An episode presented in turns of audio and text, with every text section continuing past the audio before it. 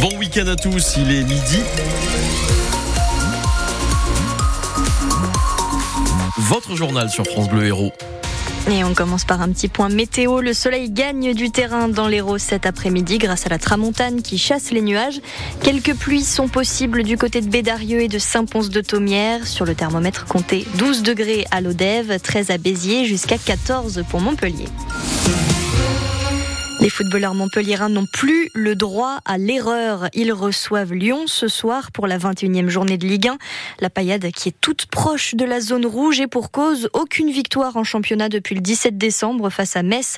Raison pour laquelle le coach Michel Derzakarian lâche aujourd'hui et pour la première fois le mot danger.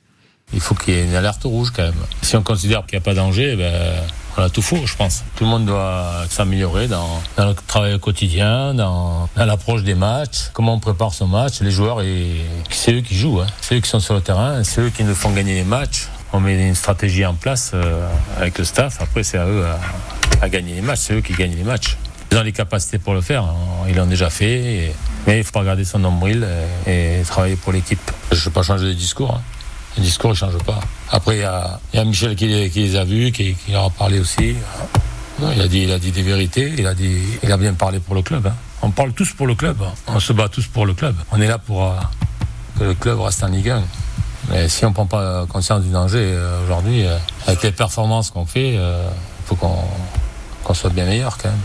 Coup d'envoi contre l'Olympique lyonnais à 17h05 au stade de la Mosson. Match à vivre en direct et en intégralité dès 16h30 sur France Bleu avec Bertrand Queneut et Benjamin Psaume.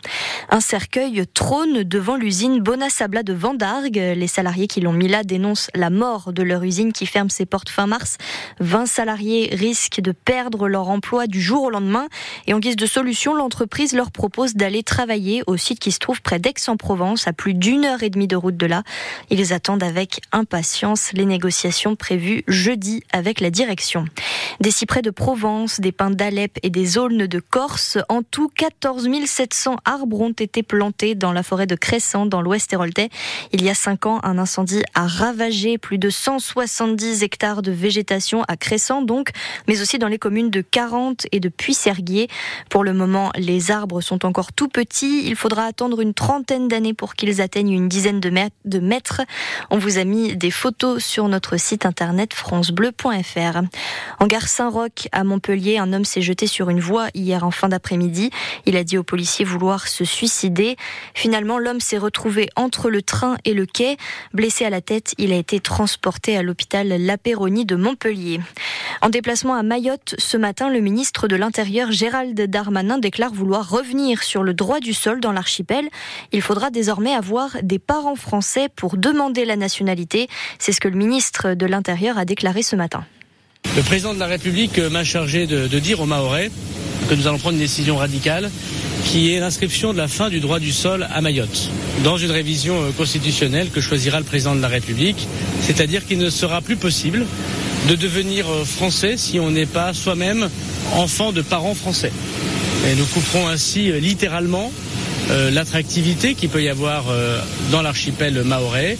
Il ne sera donc plus possible de pouvoir venir à Mayotte de façon irrégulière ou régulière, de mettre un enfant au monde ici et d'espérer devenir français de cette façon. Par ailleurs, nous avons changé drastiquement les mesures qui vise soit au groupement familial, soit au titre de séjour. En effet, nous allons nous donner euh, jusqu'à la prochaine loi Mayotte, que va préciser la ministre déléguée, pour mettre fin au visa territorialisé. Et en effet, Mayotte, qui est un territoire commun à l'ensemble de la République, euh, n'a plus à connaître cette situation. De son côté, la ministre des Outre-mer précise qu'il y aura un projet de loi d'urgence avant l'été 2024. Après le Tarn, hier, Greta Thunberg est attendue en Gironde cet après-midi. La jeune militante écologiste se rend auprès des opposants à l'agrandissement d'un site pétrolier à la Teste de Bûche, près d'Arcachon. Huit nouveaux puits de pétrole doivent être construits pour augmenter la production, une aberration écologique pour les manifestants. Le rassemblement en soutien au peuple palestinien s'est une nouvelle fois déroulé dans le calme à Montpellier Montpellier. 300 personnes ont manifesté place de la Comédie selon la police. Un autre rassemblement était organisé devant la mairie à 7. Robert Badinter fera peut-être son entrée au Panthéon. En tout cas, Emmanuel Macron l'a évoqué sans le confirmer pour l'instant. Ce qui est sûr, c'est que l'hommage national à l'ancien garde des Sceaux aura lieu mercredi à midi, place Vendôme à Paris, juste devant le ministère de la Justice. Un ouf de soulagement pour les rugbymen du 15 de France qui l'emportent face à l'Écosse en tournoi destination. Score 20 à 16 et un suspense insoutenable avec l'essai écossais refusé à la dernière minute par l'arbitre. Prochain match des Bleus contre l'Italie dimanche prochain à Lille. Et puis, il n'y a pas que les enfants qui jouent aux petites voitures, c'est même très sérieux pour certains adultes. Aujourd'hui, une finale de Grand Prix de mini-bolide est organisée à Montpellier. Des voitures modèle réduit, pilotées à distance avec une manette. Cette année, 180 pilotes venus de toute l'Europe se sont réunis. Une passion que famille Bermudez se transmet de père en fils. Anne Pinxon du Sel.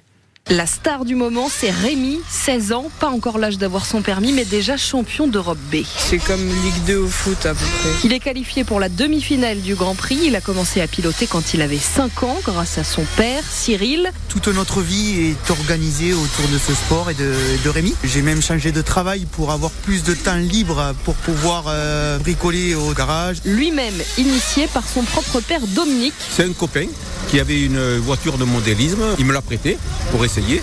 De suite, j'ai accroché. Les voitures font à peu près 3,5 kg et ça fait à peu près 40 cm.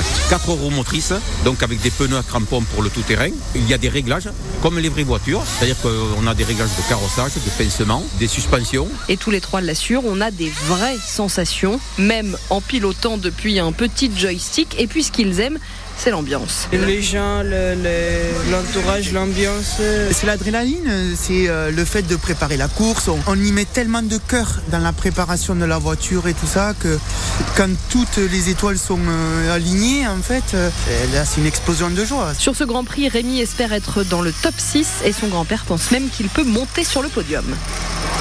Reportage à lire aussi sur francebleu.fr et sur l'appli ici.